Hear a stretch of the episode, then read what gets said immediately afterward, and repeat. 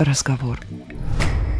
Вы слушаете «Невинный разговор» — подкаст о кино и отношениях. Каждую неделю мы выбираем один фильм, чтобы обсудить его вместе. Мы — это Дарья Лебедева. И Александр Онищук. Привет. Всем привет. Привет-привет. Жизнь Пи.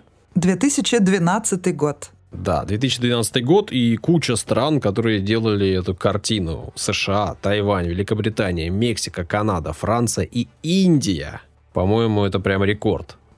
Ну, мне кажется, совсем это не удивительно, потому что все, кто видели эту картину, понимают, э, чем это обусловлено. А видели эту картину, я думаю, многие. Это, наверное, самый попсовый из тех фильмов, которые мы с тобой обсуждаем. Во-первых, он достаточно свежий, а во-вторых, он э, шел в кинотеатрах и был там весьма-весьма успешен. Ты ходил на него в кино? Да, это тот случай, когда я видел картину до подготовки, я ходил на него в кино, в 3D, и она мне тогда понравилась и визуально, и в принципе в целом. И я, наверное, могу сказать, что это один из самых красивых фильмов, которые мы с тобой обсуждали. А у нас сейчас, по-моему, 56-й, что ли, выпуск. Да, вот видишь, как мы с тобой далеко зашли, как мы далеко уплыли с тобой на этой лодке разговора в этом невинном океане. Но э, действительно, фильм невероятно красивый, неспроста мы его берем в это предновогоднее время. Уже, я надеюсь, э, все, кто нас слушает, увидели первый снег, который, поблескивая, радует и поднимает настроение. Поэтому эта картина совершенно такая же, мерцающая, сияющая обволакивающая вот этой атмосферой, и вовсе она не такая прямолинейная, как кому-то может показаться, и в дальнейшем мы об этом, конечно же, поговорим, но сначала, я думаю, ты расскажешь про режиссера и актеров. Ну, про актеров, честно говоря, особенно рассказывать нечего. Нет тут каких-то суперзвезд, которые бы блистали и которые бы затмевали собой и историю, и красоту самой картины. Вот. Но есть что рассказать, конечно же, про режиссера Ли Ань, ну или как его принято называть в англоязычном и всем прочем мире Энгл Ли, обладатель двух «Золотых медведей» Берлинского кинофестиваля, двух «Золотых львов» Венецианского кинофестиваля. У него есть два «Золотых глобуса», четыре приза Британской киноакадемии, три «Оскара». Но сама картина «Жизнь Пи» получила аж 11 номинаций на «Оскар». Такая вот картина, такой вот режиссер и, в общем, Фильмы этого режиссера мне приходилось смотреть в кино не раз. И я могу сказать, что, по-моему, ни разу не было такого, чтобы я вышел разочарованным совсем уж. Хотя снимает он очень разное. А ты заметил, кстати говоря, что все те китайские режиссеры, чьи работы мы с тобой э, в том числе обсуждаем в нашем подкасте, становятся известными во всем мире только при условии своей какой-то кажущейся оппозиционности. То есть они-то сами себя идентифицируют как китайцы, это на самом деле, да, но общество современное китайское по всем понятным причинам воспринимает их все-таки как э, оппозиционеров, как диссидентов. Слушай, в случае с Энгл Ли или с Ли Анем, это все-таки особенный случай, потому что он родился не в самом Китае, да, он родился в Китайской республике на Тайване. Тайвань э, с одной стороны, это часть Китая, с другой стороны, сам Тайвань себя частью Китая не считает, и отношения у разных стран к этому разное. И да, там живут китайцы из материкового Китая, которые бежали на Тайвань в основном. И он как раз таки вот из семьи бежавших. Он, я так понимаю, что получил образование сначала в, на Тайване, а потом в США. И, конечно же, именно, в общем, благодаря тому, что он получал образование там, он, наверное, и впитал что-то, и связи какие-то получил, и, в общем, получил шанс там себя проявить. Просто вот даже совсем недавно Хлоя Джао, да, была, по сути дела, запрещена. Хотя она получила Оскара. Ну, то есть, э, да, в случае с Тайванем здесь, конечно, такая во всех смыслах спорная ситуация. Но что поражает, ведь э, те люди, которые прославляют э, свою, все равно можно так обобщить и сказать, родину, да, они будто бы забыты и запрещены. Это, конечно, ну, грустная отчасти история. Но зато они известны во всем мире и дарят нам возможность любоваться такими красивыми картинами. Да, но эта история, конечно, политическая. Я думаю, что нам не стоит туда погружаться слишком глубоко. Мы с тобой да? все же больше про красоту да про отношения. Конечно же, это отношения человека и государства, но они такие сложные, тем более, что касается Китая и, и всех прилегающих территорий, поэтому давай не будем. Да, не будем, но все-таки вот в последнее время я все больше обращаю внимание, насколько творческие люди зависят от решения того самого государства, поэтому это все-таки важный вопрос, но у нас подкаст развлекательный, и в эти дебри мы сейчас спускаться не будем. Вдруг у нас будет настроение, мы обязательно напишем по научной статье об этом. Вряд ли. Я напишу научную статью об этом. А ты подумай. У тебя бы получилось. Обязательно. Так вот, опять мы обсуждаем экранизацию. Это канадский писатель Ян Мартел, и, собственно говоря, именно этот роман принес э, этому писателю всемирную славу, и он даже был удостоен Букеровской премии в 2002 году. Вот что. Да, ну и в фильме он э, тоже есть. А кого он там в фильме играл? И что ты за... Нет, он никого там не играет, там его играют.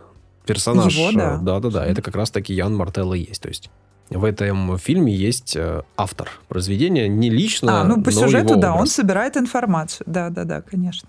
Ну и в главной роли а, Сурадж Шарма. Это его дебют. Причем лицо у него такое, как будто я его уже где-то видела, хотя на самом деле все остальные киноработы, они, можно сказать, что малоизвестны, и все дальнейшие его роли, о них никто практически не слышал. Но, как я поняла, они так или иначе все связаны с его национальной принадлежностью и религией в целом. То есть даже названия картин говорят об этой направленности.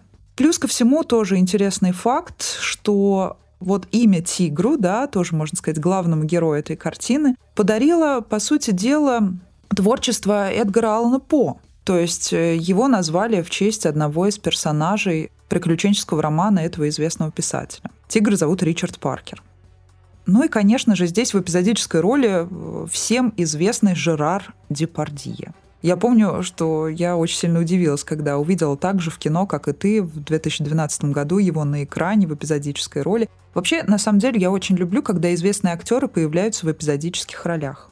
Я помню, в нашем российском кино меня очень сильно этот прием порадовал, когда я смотрела фильм «Питер ФМ» давным-давно. Там тоже все вот самые маститые появлялись э, лишь на пару секунд, грубо говоря. Можно сказать, что наш с тобой соотечественник снялся в этой картине. Кто, Жерар?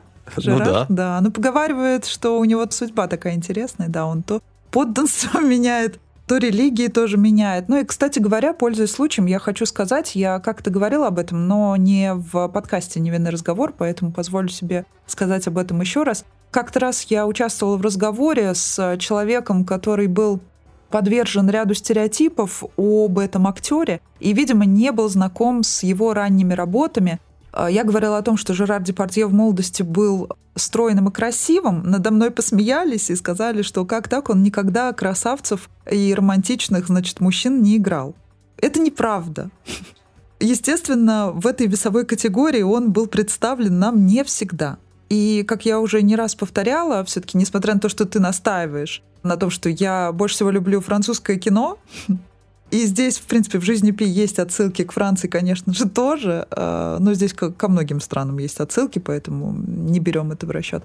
Все-таки, наверное, главным режиссером на данном этапе своей жизни по близости к восприятию мира, к мироощущению, а, по атмосфере, я считаю Бернардо Бертолуччи и фильм «20 век», где Жерар Депардье вместе с Робертом Де Ниро сыграли главные роли, вот там он невероятно красив, на него можно любоваться бесконечно, действительно. Если кто-то не видел, найдите в себе силы, посмотрите этот э, масштабный просто, это киноэпопея, э, сравнимая с «Войной и миром», действительно потрясающее. Это действительно кино о 20 веке, вы поймете, о чем я говорю. Я даже не хочу там рассказывать, э, в чем суть этой картины, анализировать там что-то. Мне кажется, должен каждый посмотреть и понять для того, чтобы осознавать, что происходит вокруг него, и как раз э, тем, кто интересуется политикой, борьбой различных структур, миров, все, что касается восприятия общества на разных этапах его развития. Вот э, всем этим людям будет полезно посмотреть картину «20 век». Мне кажется, это must see вообще для того, чтобы повзрослеть. И в том числе насладиться вот этой итальянской атмосферой, которую просто неповторимо создает Бернардо Бертолуччи. Я вообще за эстетику, за красоту всегда, но обязательно, чтобы это было как-то осмысленно, в общем, с умом подходить к подбору того, что вы смотрите. Смотри, как нас с тобой далеко унесло. Но мне кажется, не очень-то далеко. Ну так. Мы плаваем в океане под названием «Жизнь», Саш. Я предлагаю о напитке поговорить, а потом уже перейти непосредственно к обсуждению картины, ее красот и перипетий. Употребление алкоголя вредит вашему здоровью. Наши личные рекомендации не являются призывом к действию. К ним не стоит прислушиваться, если вам еще не исполнилось 18 лет. Для этого эпизода мы искали вино с ярко выраженным пряным ароматом, специи и вкус сочных красных фруктов мы нашли в напитке из сорта винограда Карменер.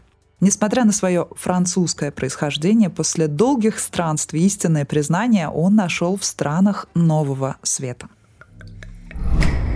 Вспоминая свой первый раз в жизни Пи, сидя в темном кинозале, когда на меня буквально выпрыгнул тигр, я, конечно же, вместе со всеми вздрогнула. Это тот элемент фильма, который можно назвать аттракционом, действительно. И он на меня, конечно же, произвел впечатление.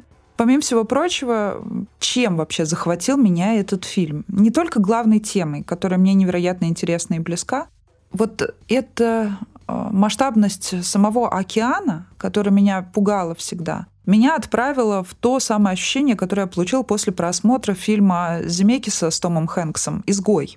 Действительно, вот э, почему-то такие ленты заставляют меня даже иногда как-то покрываться мурашками и дрожать от легкого такого страха, потому что действительно я испытываю такие ощущения, находясь в открытой воде, в открытом водном пространстве, посреди, беспомощно.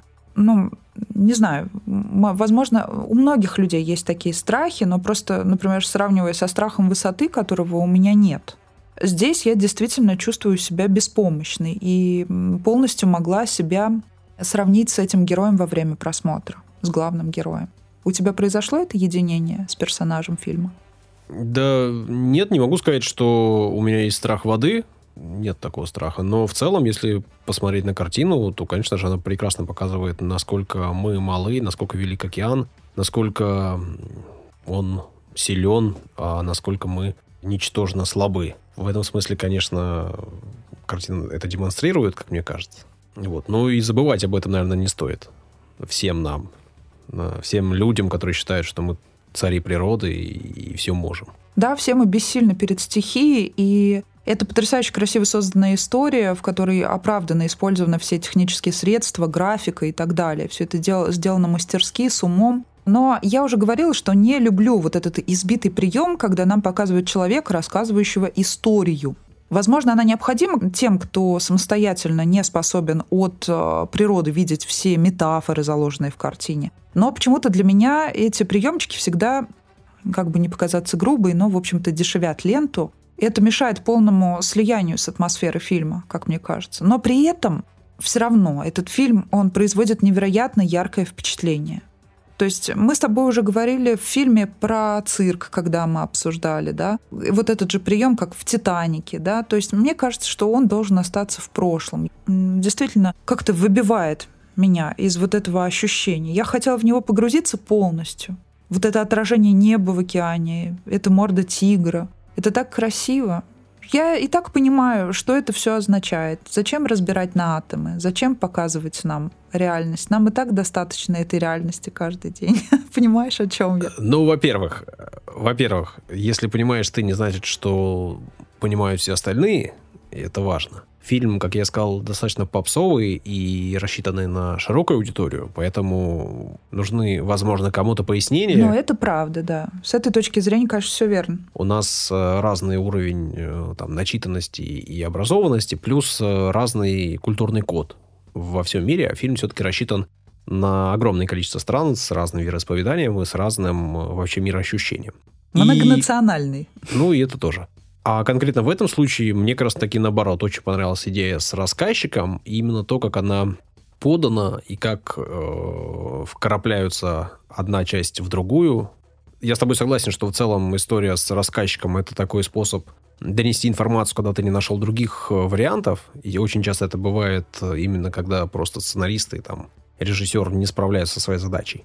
У этого режиссера есть разные картины, и они по-разному поданы, и в конкретном случае он принял такое решение, и оно мне нравится. Вот в конкретно в этом случае, в конкретно, конкретно с этим фильмом. Так что mm-hmm. тут я с тобой не соглашусь. Мне это не мешало, меня это не выбивало из э, картины, наоборот, добавляло ей особых красок. Видишь, какие разные люди сидят бок о бок в одном и том же темном зале, смотрят одно и то же кино и видят все по-разному. Это так здорово на самом деле. Но, тем не менее, я не хочу, чтобы мы спорили о том, был тигр или не было его, так как очевидна метафоричность происходящего, и на протяжении всей картины главный герой пытается бороться с собой, выжить в этом необъятном океане под названием «жизнь». Уходить в абстрактные философские рассуждения я тоже не хочу и разбирать на мелочи. Смотри, ты говоришь, что очевидна метафоричность. Вот лично мне она не очевидна. И лично я из тех, кто выбирает историю с тигром, и с Богом, а не с э, убийствами и э, людской природой черной. Ну, видишь, как здорово. Значит, осталось в тебе еще это что-то человечное, хорошее, доброе, предновогоднее, сказочное. Ну, так и я ее выбираю, понимаешь? Я выбираю метафору. Я о том и говорю. Когда мы понимаем, о чем речь, и понимаем, насколько жестока реальность, мы хотим от нее уйти и погрузиться в эту сказку, потому что мы и так понимаем, мы и так живем в этой реальности. В этом заключается феномен веры. И этот фильм как раз о феномене веры. О том вообще, что это такое, для чего это нужно, к чему приводят эти поиски себя, для чего нам нужно укреплять свой дух, какими способами это можно сделать, да? Как важно оставаться наедине с собой и изучать себя. И благодаря этой картине можно посмотреть, как воспитываются дети в определенной конкретной семье, где мама и папа, по сути дела, друг с другом не согласны. То есть важно прояснить конкретные моменты, касающиеся взаимоотношений родителей и детей. Какова роль папы здесь, да? Папа атеист.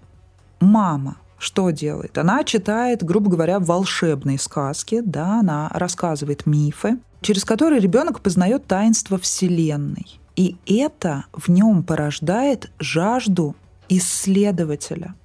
Вот что важно. Но это не выглядит как перетаскивание одеяла, да? То есть не выглядит так, будто бы мама и папа мешают ему встать на свой собственный путь. На самом деле это и есть тот баланс. То есть вот эта ситуация не породила в ребенке какого-то болезненного фанатизма. Наоборот, это взрастило в нем какое-то любопытство к нескольким религиям сразу, что мне, в принципе, очень близко, потому что я как раз выросла вот тоже в атмосфере подобного парадокса, и мне это всегда было интересно. И он, главный герой, скорее изучает эти религии, а не исповедует их. При этом он поверил в себя.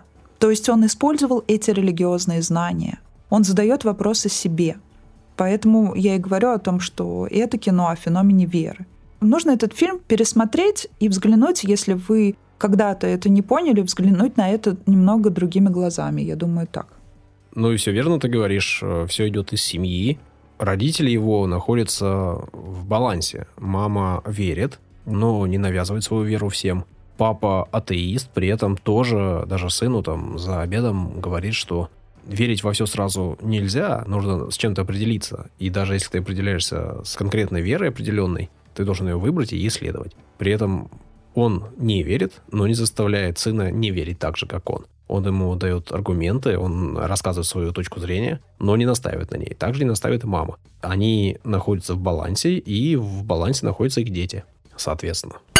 При этом они все равно наделяют своего младшего сына какой-то особой силой, да, потому что дали ему вот это необычное имя. Вообще начало фильма очень сильно напоминает такие, кстати говоря, вот в стиле французского кино, да. Тот же самый Жене, Кроме того, и Андерсон, кстати, тоже. Да? Вот такие сказочная вот эта атмосфера. Назвали его бассейном, по сути дела, писин. Это все, конечно, мило. В кинопоиске вообще написано, что один из э, вариантов был таков, что фильм мог бы снять Жене. Вот, видишь. Я, кстати, об этом факте не знала, но я угадала. Ты понимаешь? Ну, ты видишь. Я уже мудростью обросла. Какой-то к своим не таким уж великим годам. Бывает же такое. Это волшебство, Саша, мне кажется. Ну и, кстати говоря, о режиссерах. В рубрике «Одна российская премьера» сегодня новая лента Григория Добрыгина «На близком расстоянии». Это актер и режиссер, который приобрел широкую известность в нашей стране после исполнения главной роли в фильме «Территория», если вы помните. Ленту в свое время оценили многие мои друзья-походники. Сразу скажу, Юры Борисова в фильме «На близком расстоянии» нет. Зато есть Ксения Рапопорт. У ее героини совсем немного слов. При этом картина изобилует иронией.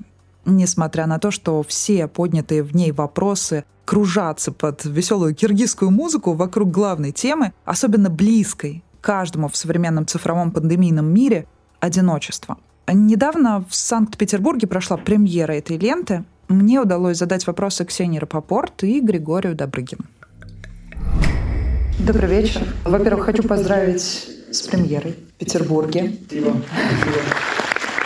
Я так понимаю, что в этой картине, помимо вот этой фоновой линии, ковидной, так скажем, обозначим ее, вам удалось затронуть еще несколько проблем, которые волнуют современное общество, начиная от зависимости людей от социальных сетей и количества лайков, и даже вам удалось зацепить такую тему сложную, как домашнее насилие. Думаю, на момент съемок даже она не так ярко гремела, как сейчас. Так э, все-таки какая идея стала основной заложенной в фильме? Это вопрос вам, Григорий. Я думаю, что основной, что ли, задачей было ухватить это время, зафиксировать его, рассмотреть его, то время, в котором мы оказались. Поэтому возникает то количество тем и переплетений, в том числе домашнее насилие, которое странным образом э, участилось в момент локдауна, в момент, когда вдруг близкие люди оказались друг другу очень близкими, настолько близкими,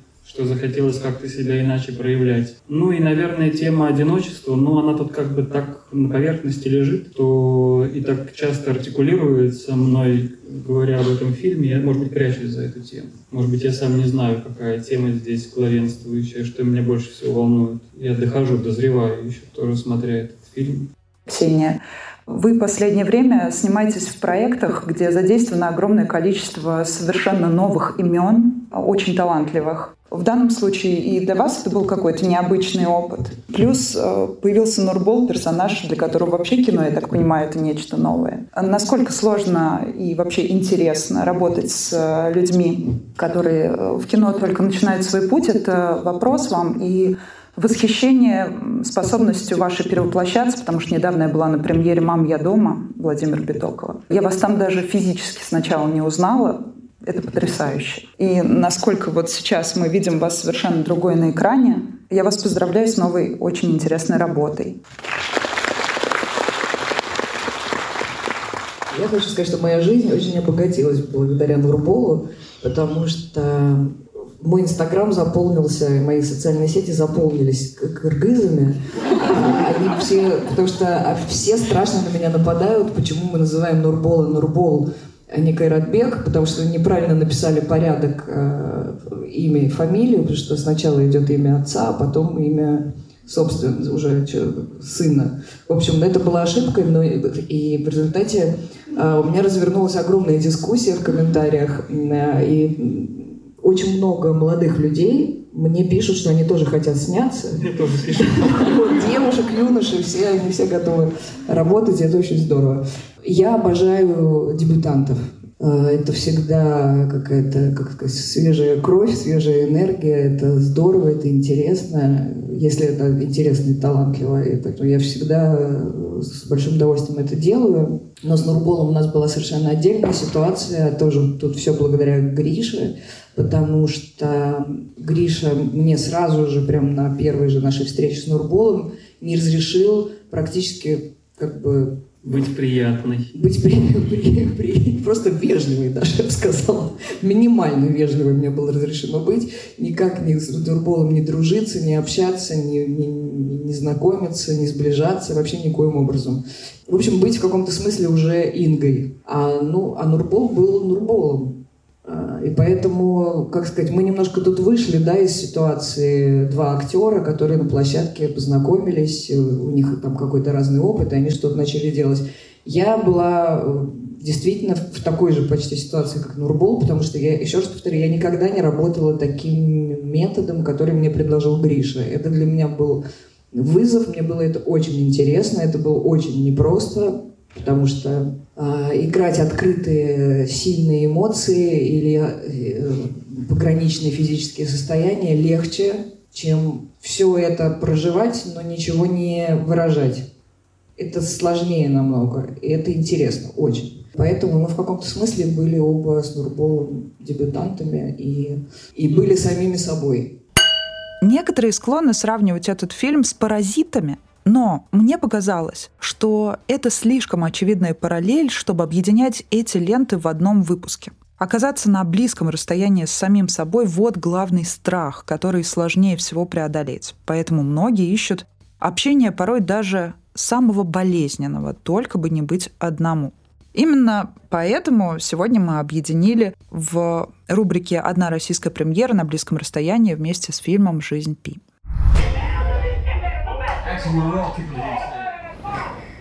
Пользуясь тем, что мы обсуждаем картину, которая так или иначе связана с Индией и индуизмом, я хочу обратить внимание на такой серьезный вопрос искажение и неправильное употребление слов и терминов.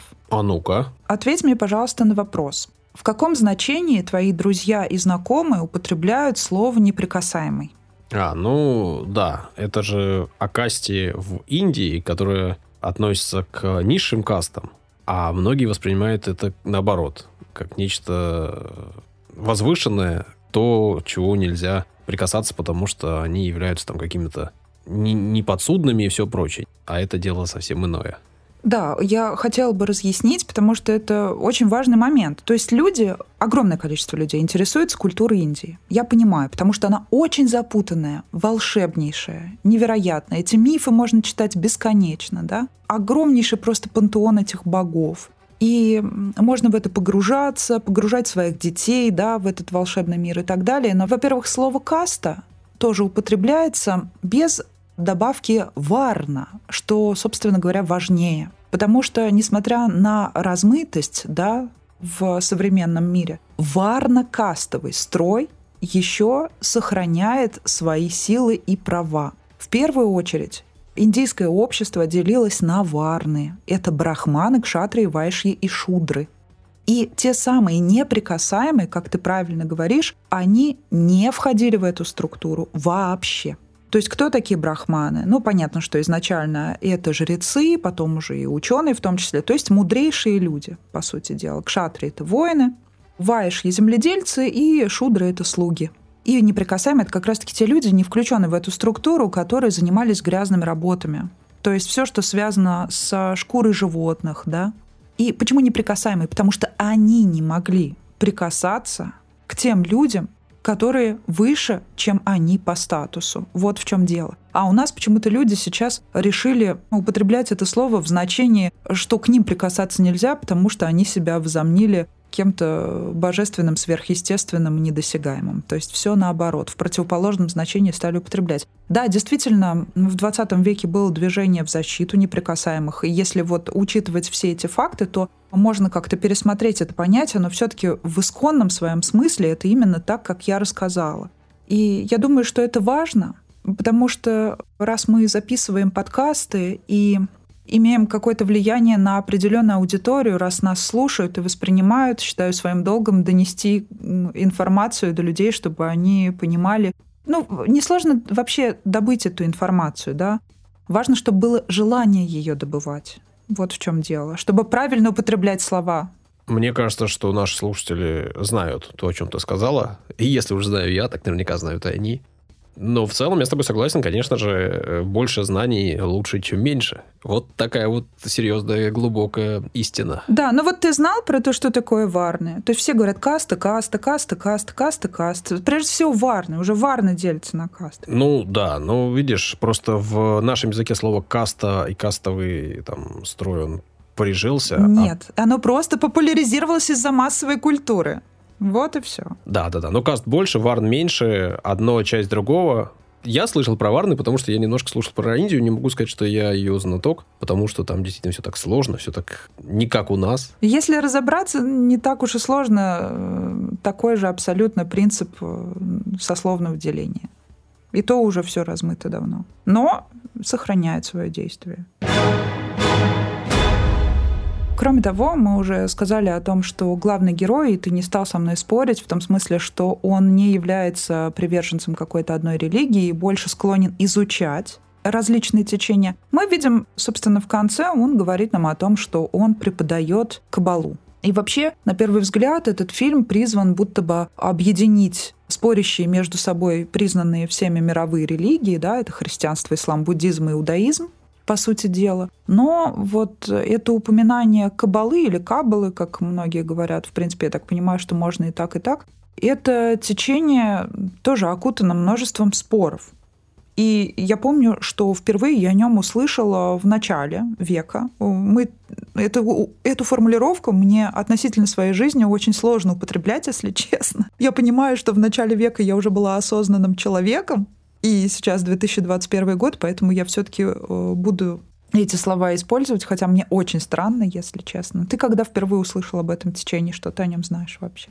Ну, мы уже с тобой как-то обсуждали, не помню, в этом подкасте или в подкасте «Три истории», что я не самый большой э, знаток религий, и это не самая интересная для меня тема. Что-то слышал, но даже не возьмусь утверждать что-то конкретно, потому что боюсь напутать всякого разного. Я просто была удивлена. Я помню еще, когда я сидела в кино, я, честно говоря, пересматривала этот фильм несколько раз. Я его потом уже смотрела с мамой, э, смотрела как-то раз его одна, и даже не знаю, что у меня было с настроением, я его смотрела и плакала весь фильм. Вот такое было у меня. Хотя в кино, когда я его первый раз видела, у меня таких эмоций не было. Тогда меня удивило, что почему-то они весь фильм рассказывают о мировых религиях, и потом вдруг отходят в сторону кабалы. А на тот момент это течение, почему меня это удивило, и почему это коррелируется с тем, что ты говоришь о попсовости фильма, да? Потому что на тот момент это течение приобрело популярность. А за счет чего оно приобрело популярность? Опять к вопросу о том, какие слова у нас э, в изобилии используются, а какие забываются, при том, что у них значение более серьезное, да? Мадонна, по сути дела, стала лицом кабалы и распространила это течение вместе с своей музыкой, потому что Мадонна — это же очень популярный проект. И во всем мире. И когда все увидели вот эту красную нить на ее левом запястье, естественно, всем стало интересно, и это в новостях музыкальных всячески продвигалось. Мне кажется, многие бездумно стали также завязывать себе эти красные нити, вообще не понимая, о чем идет речь. По сути дела, Кабала, который в итоге стал преподавать наш главный герой, да, Писин, Пи, она раскрывает тайный смысл Торы. И все это окутано, естественно, мистикой, опять-таки, оккультизмом. А, все спорят о том, что это такое и зачем это нужно вообще. То есть, по сути дела, приверженцы этого течения считают себя проповедниками и толкователями иудаизма, из которого, собственно, и произросла Кабала. Но, по сути дела, я так понимаю, что большая часть, больший процент иудеев вообще принимают это течение, рассматривают его как законосуществующее, правильное, и только лишь некоторые говорят о том, что э, это какой-то избыточный налет мистицизма. Вот и все. Ну, то есть, естественно, все это спорно, можно почитать об этом. Но опять-таки, я вот к чему это все говорю? К тому, что никто бы об этом не знал. Вот только те, кто глубоко погружены в эту сферу. Если бы не звезды, Голливуд диктует правила. Вот правда. Голливуд диктует моду, правила. Это такая мощная система, которая формирует наше сознание. Вот даже если мы отталкиваемся абсолютно, не хотим, упираемся и не принимаем это, все равно это каким-то образом вольется в нашу жизнь тем или иным каким-то каверзным путем. Тебе так не кажется? Это немного раздражает. Что это все равно такое навязывание, да? Неоткровенное. Ну, я думаю, что давно известно, что Голливуд — это инструмент пропаганды конкретных точек зрения, конкретных людей, которые тратят огромные деньги на то, чтобы эти идеи транслировать на массы населения. Мне кажется, это нормально, естественно. В книгах э, автор высказывает свою точку зрения, является авторитетом для нас в фильмах. Люди высказывают свою точку зрения и на вопросы морали и на вопросы, связанные с религиями, Мне кажется, это естественно, нормально. Это просто надо принимать, понимать и воспринимать как еще один источник информации. Ну и изучать, ты правильно говоришь, не так сложно сейчас углубляться в любые вопросы. Если тебе что-то показалось интересным или важным, почитай, посмотри, изучи несколько источников разных точек зрения и прими то, что тебе сказали.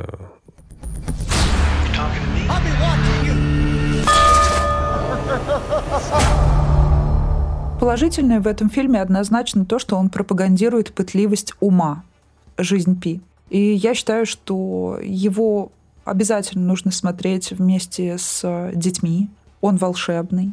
И вот это предновогоднее время, или когда вы слушаете, я не знаю, возможно, наоборот, в новогодние каникулы, этот эпизод подкаста, как раз тот самый период, когда уместно было бы напомнить себе о существовании этой ленты, усесться уютно все вместе или даже в одиночестве под теплым пледом и окунуться в эту магическую атмосферу обширного океана, в котором отражаются эти прекрасные звезды, поверить э, в то, что в новом году наша жизнь станет э, лучше, и на самом деле все просто, и не нужно поддаваться какому-то ярому фанатизму в любом вопросе. Нужно уметь рассматривать вопросы с разных сторон, не быть прямолинейным и быть доброжелательнее друг к другу и не спорить на какие-то темы, на которые просто глупо тратить время, как сейчас многие почему-то тратят на это минуты своей прекрасной жизни.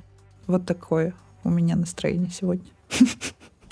А что ты думаешь о переезде в другую страну, о эмиграции? По сути, ведь э, вся завязка фильма связана с тем, что семья из Индии собирается отправиться в Канаду, бросить все и начать новую жизнь где-то там, где лучше – ну, что тебе сказать? Этнические индейцы — это те же самые цыгане, по сути, поэтому если иронично рассматривать с этой точки зрения, то ничего такого удивительного в их ментальном желании эмигрировать нет, конечно. Но здесь речь о другом. Вообще ничего плохого в эмиграции я не вижу. Если есть желание, если все члены семьи, если она большая, да, в одиночестве это понятно, если ты решаешь э, так изменить свою жизнь, вообще никакой проблемы нет, особенно если тебе знакомы несколько языков, да, или как, когда ты учишь языки. Если э, никто не против, то почему бы и нет, если это какие-то, возможно, амбиции может утолить. Ну, тоже говорить, что никто не против детей не особо спрашивают. И это, в принципе, логично, что детей не особо спрашивают. Дети не могут принимать решения по этому поводу, и даже их мнение не воспринимается слишком уж серьезно. О них э, думают родители, и они принимают решения и за себя, и за них, и в интересах и своих, и интересах детей, конечно же, если все идеально. Но при этом Пи не очень-то хочет ехать куда-то, у него все хорошо в Индии. Ну, нам, видишь, показывают главного героя. Естественно, он должен быть оппозиционно настроен к тому, что решили за него родители, иначе не было бы сюжета. Здесь с этой точки зрения все понятно. Вот ты думал когда-нибудь о возможной эмиграции, о переезде в детстве или сейчас? У тебя вообще были такие фантазии или мечты? Я не говорю о решениях. Я в детстве столько раз куда-то переезжал, столько раз менял свое место жительства и виды за окном, что, честно говоря, об этом точно в детстве не думал. Наелся ты, в общем, этим. Ну, да, в каком-то смысле наелся. И сейчас, честно говоря, я немножко этого побаиваюсь. Иногда заходят об этом разговоры в самых разных компаниях. И понятно, что очень много фильмов этому посвящено, книг и всего прочего. И это всегда так подается романтически, э, ярко, интересно и, и вовлекающе. Ну, как американская мечта. Да, как американская мечта. Да.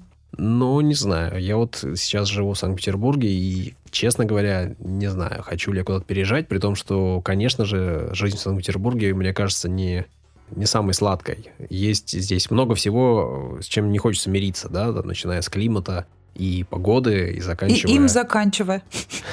Да, в первую очередь, наверное.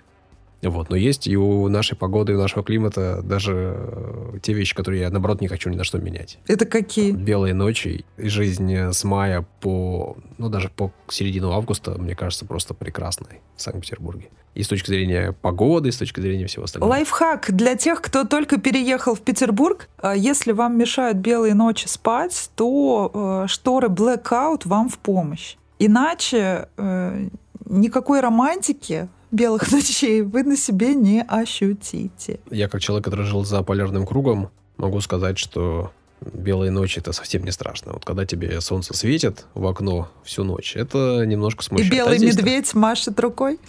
Да-да, все так.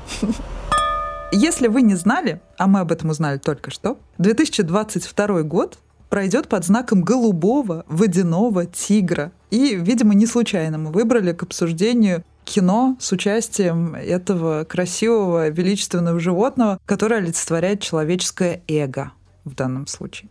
О чем же картина «Жизнь Пи»? Наверное, каждый из нас может решить для себя сам. На эту картину можно смотреть очень по-разному, очень по-разному можно оценивать происходящее в ней. Можно смотреть и верить тому, что показано на экране, можно смотреть и представлять себе совсем иное. В любом случае, я думаю, что каждый, кто посмотрит эту картину, останется доволен.